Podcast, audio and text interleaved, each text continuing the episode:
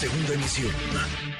Manuel López San en MBS Noticias.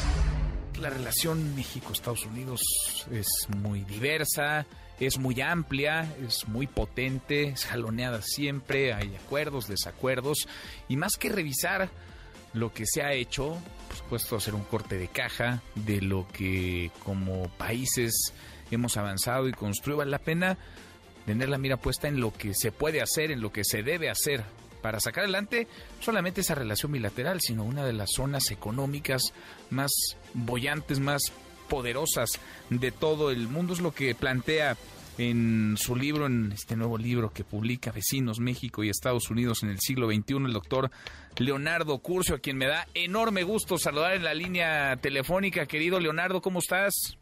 Feliz de estar en tu programa, Manuel. Te agradezco mucho la hospitalidad. Al contrario, muchas gracias. Eh, tú has analizado, revisado desde hace muchos años la relación México-Estados Unidos. ¿Cómo llegamos a donde llegamos, eh, doctor? ¿Cómo llegamos a donde estamos México y Estados Unidos, Leonardo? ¿Y para dónde ves la relación bilateral entre nuestros países? Pues fíjate que hace muchos años un periodista muy destacado, Alan Ryden, escribió un libro que se llamaba Vecinos Distantes. Yo digo que desde los 80 al 2023 que hoy corre, hoy somos vecinos, ya no distantes, somos vecinos muy cercanos y veo que la relación tiene pues como cuatro grandes pistas, Manuel. Una, una autopista magnífica que es el comercio y la inversión. Tenemos un tratado, primero fue Telecán, ahora Temec, y intercambiamos miles de millones de dólares entre los dos países y es todo un éxito. Al lado de la autopista tenemos una especie de bajo puente poco pavimentado, que es el tema migratorio. Los Estados Unidos siguen sin querer reconocer que a pesar del enorme avance que ha tenido la integración económica, el tema migratorio está allí, como si tratáramos de efectivamente barrer la basura debajo de la alfombra y no han querido regularizar con una reforma migratoria en toda la línea lo que es pues la presencia de millones de compatriotas que viven, cooperan con la economía eh, norteamericana le dan vitalidad a su demografía. Después tenemos, o sea, la autopista, luego el bajo puente este poco pavimentado, tenemos una caverna un poco oscura, que es el tema de la seguridad, donde en 30 años no hemos logrado todavía desarrollar mecanismos que generen confianza entre los dos países. El juicio a García Luna que tú has reportado refleja la desconfianza que hay en los Estados Unidos a los aparatos de efectivamente seguridad en México. Si tú comparas lo que se ha evolucionado en economía y comercio con lo que tenemos en seguridad, la verdad es que la, la distancia es enorme. Y el cuarto elemento, mi querido Manuel, pues tiene que ver con las percepciones. A pesar de la enorme cantidad de cosas que hacemos juntos, a los norteamericanos todavía les cuesta vernos como socios Dicen, bueno, pues con estos señores intercambio muchos productos y tengo muchas inversiones. Supongo que en un ratito más la señora Fraser le dirá al presidente a quién le van a vender City Banamex, de eso nos enteraremos, supongo, el día de hoy. O sea, hacemos negocios y muchas cosas juntos, pero no nos sienten cercanos. Nos siguen viendo como un país, en el mejor de los casos, simpático y folclórico, pero poco confiable. No hemos logrado esto que le llaman cercanía espiritual, ¿no? Que nos vean con la misma eh, confianza, con la misma, en este caso, eh, similitud que ven, por ejemplo, a los canadienses. Manuel, esa es en esencia la idea del libro, contarle un poco la historia de cómo ha cambiado la relación en estos veintitantos años. ¿Y, qué tanto se ha movido, eh, Leonardo? ¿Qué tanto, digamos, hemos hecho conciencia de eso? Porque ahí están los indicadores y podríamos revisar desde las remesas hasta el intercambio comercial y son unos números tremendos que no dejan de crecer año, año tras año, pero pues tampoco terminamos de pisar el acelerador. ¿Por dónde y cómo, Leonardo, entrarle, digamos, a los retos que ya trae pues eh, la dinámica actual, la globalización actual, en donde parece que las regiones tendrían que, para ser más potentes, pues agruparse. México sigue apostando mucho al centro, al sur, y no sé qué tanto ha descuidado la relación con nuestros vecinos del norte.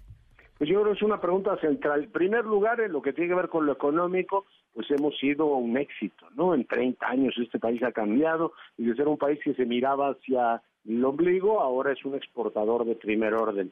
Tenemos que, pues, digamos, despejar todo el tema ideológico. El presidente lo está logrando ahora en una batalla contra él mismo con los temas eléctricos. Tú has reportado de septiembre acá a la fecha, cómo pasamos de, ¿te acuerdas del uyuyuy, qué miedo que me van a poner el panel de controversia que iba a llevar a los Tigres del Norte a una eh, secretaria buen rostro que dice ahora no, no, no, no nos vamos a pelear por el tema eléctrico, es decir, lo que hicimos fue arriar las velas y entender que efectivamente el camino de la convergencia con los Estados Unidos y con Canadá pasa por no estar sacando estas cosas así poco particulares en materia eléctrica. Eso en el ámbito económico, apostar a la convergencia supone ir buscando elementos de reducción de, en este caso, eh, desfases o elementos que nos lleven a distanciarnos. Y en los otros dos ámbitos, pues rápidamente hay que seguir pidiendo a los vecinos que reconozcan que hay 6 millones de indocumentados, la mayor parte de ellos que tienen pasaporte mexicano y que lo tienen que reconocer como parte de la dinámica regional. Y en el ámbito de la seguridad, por lo que habría que mover es en darle a este país credibilidad. Nos quejamos de que entran armas, es verdad nos, ellos se quejan de que entran eh, drogas desde México y que hay muchos delincuentes que tienen eh, los dos pasaportes y que aprovechan la vecindad para hacer negocios hostiles. Yo te pregunto y le pregunto a su auditorio, ¿este país tiene mejores policías 30 años después? ¿Tiene mejor fiscalía? Tú llegas a México cuando viajas al extranjero y sigues viendo el mismo sistema migratorio que hace 30 años. El de aduanas, si me apuras, es peor entonces tienes un país, el nuestro, y en ese sentido habría que caminar, que ha entendido muy bien que tiene que competir y se ha abierto en muchas de sus regiones, pero institucionalmente sigue siendo un país sumamente retardatario, con muchísimos nudos y mecanismos de frenado, Manuel. Es, es, interesantísimo esto que dices, porque sí, eh, digamos, es, a ver, estamos ahí, uno no escoge al vecino, llega y ahí se estaciona y estamos, nos tocaron estos vecinos, para mal o para bien, para muchos bienes nos tocó Estados Unidos y para mucho también le toca a Estados Unidos a, México. Hay ciudades enteras de un lado y de otro de la frontera, regiones enteras que pues no, no se entenderían sin el intercambio comercial, por ejemplo, sin la prosperidad que se genera de un lado y, y del otro. Hablamos distinto idioma, pero Leonardo, estamos hablando un, un lenguaje político similar, un lenguaje comercial similar. Es decir, las prioridades de un lado y del otro de la frontera están más o menos alineadas o cada quien trae las suyas y cada quien trae su agenda doméstica y esa agenda doméstica eclipsa la agenda regional, la agenda bilateral. Yo creo que la agenda doméstica poco a poco se ha ido adecuando a las prioridades de la integración y tengo que reconocer que de Salinas de Gortari a Andrés Manuel López Obrador el proceso de convergencia eh, con los Estados Unidos ha sido una constante. Es de notarse que un presidente que en principio es de la izquierda, como el presidente López Obrador, algunos de sus partidarios hacían todavía hace 20 o 25 años manifestaciones diciendo que el libre comercio nos iba a acabar, hoy sea el presidente, lo acabamos de ver en este mes de enero, que santifique la integración con América del Norte y además en abierto contraste con lo que está sucediendo en América del Sur. Tú reportabas todo lo que pasó en CELAC, las propuestas estas un poco estrambóticas de Lula de hacer una moneda única. Creo que México ha entendido claramente que sus prioridades demográficas, comerciales, políticas y de seguridad están en su relación con los Estados Unidos.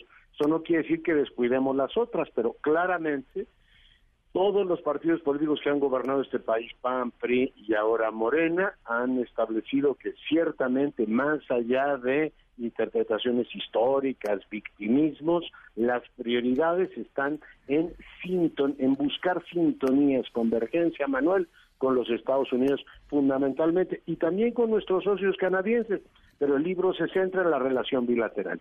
Interesantísimo, eh, doctor. Es, siempre relevante la, la relación México-Estados Unidos, ahora más todavía, en el marco de la sucesión, además, FUMA 2024 adquiere mayor relevancia y también por lo que pueda suceder en los Estados Unidos y tu voz en este tema, vaya, es, es neurálgica. Ya está en librerías, ya está circulando este, este nuevo libro, Leonardo Vecinos, México y Estados Unidos en el siglo XXI.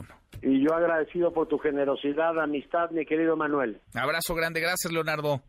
Gracias, un saludo a tu auditorio. Muy buenas tardes, es el doctor Leonardo, Leonardo Curcio. Manuel López San Martín, en MBS Noticias.